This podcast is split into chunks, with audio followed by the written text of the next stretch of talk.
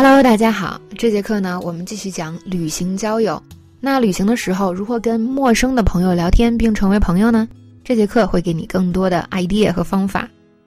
你会发现呢，这里边用到的词汇都不难，所以重点我们要学习的是说话的出发点、说话的方法。换句话说，就是说话之道。那这对交朋友呢，非常有帮助。接下来呢，我们就来讲一些。实用又简单的旅行交友技巧。好，接下来呢，我们再看第六个技巧。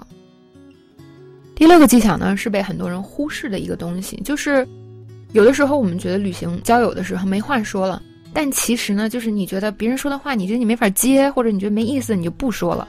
哎，但其实呢，别人说什么话，我们都可以同意，都可以接，这也是一个技巧。所以我们看第六句，人家说哦，什么也没干，所以我们说什么呢？我理解，就是那种什么都不干的假期。I hear you on that.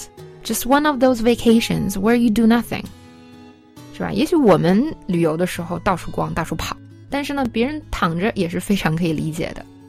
那么来看这个表达，第一个，我理解，I hear you on that，是吧？我们来看一个小对话，这个啊，比在沙滩上玩一天还爽。This beats a day at the beach. 我同意，我理解，I hear you on that。第二个例句，我以后呀可以每天都吃这个，就说一个东西特别好吃，是吧？I could eat this every day for the rest of my life。那么你就可以说，哦，我同意，我理解，或者说我明白这样的意思，I hear you on that。然后呢，除了单纯说理解，我们还可以加一句，是吧？比如这里这句就很好，对呀，你看就是那种什么都不干的假期。Just one of those vacations where you do nothing。同样，这样的话我们可以积攒一些。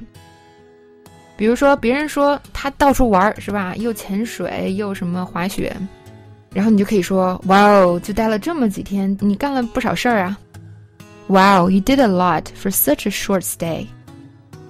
那别人就是特别喜欢到处去探索，到处去看，我们就可以说：“嗯，探索新的地方啊，就是旅行中最好的一件事情了。” Exploring a new place is one of the best parts of traveling. 那如果对方是个吃货呢？旅行就是为了吃，我们可以说什么？我同意，我经常旅游也就是为了吃。I'm with you.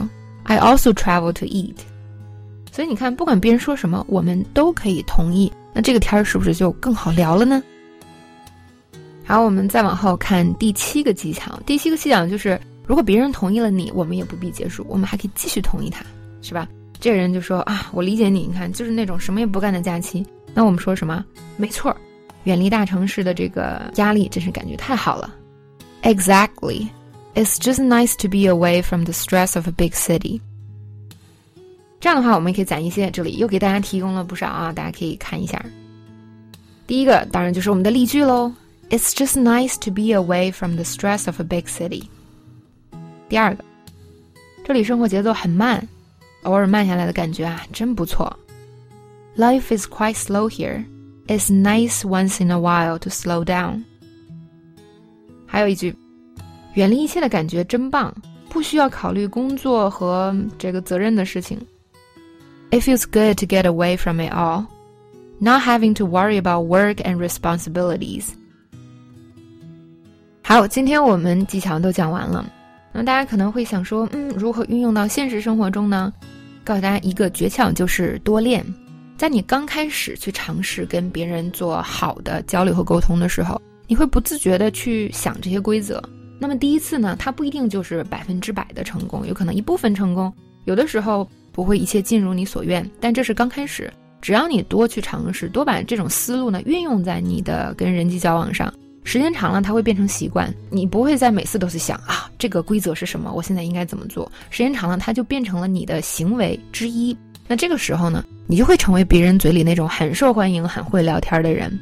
那别人会觉得啊，你的秘诀在什么？其实并没有什么所谓的秘诀，就是遵循人际交往最基本的规则，尊重别人，也尊重自己，让聊天变得更有意思就可以了。好，这节课的讲解就到这里结束喽。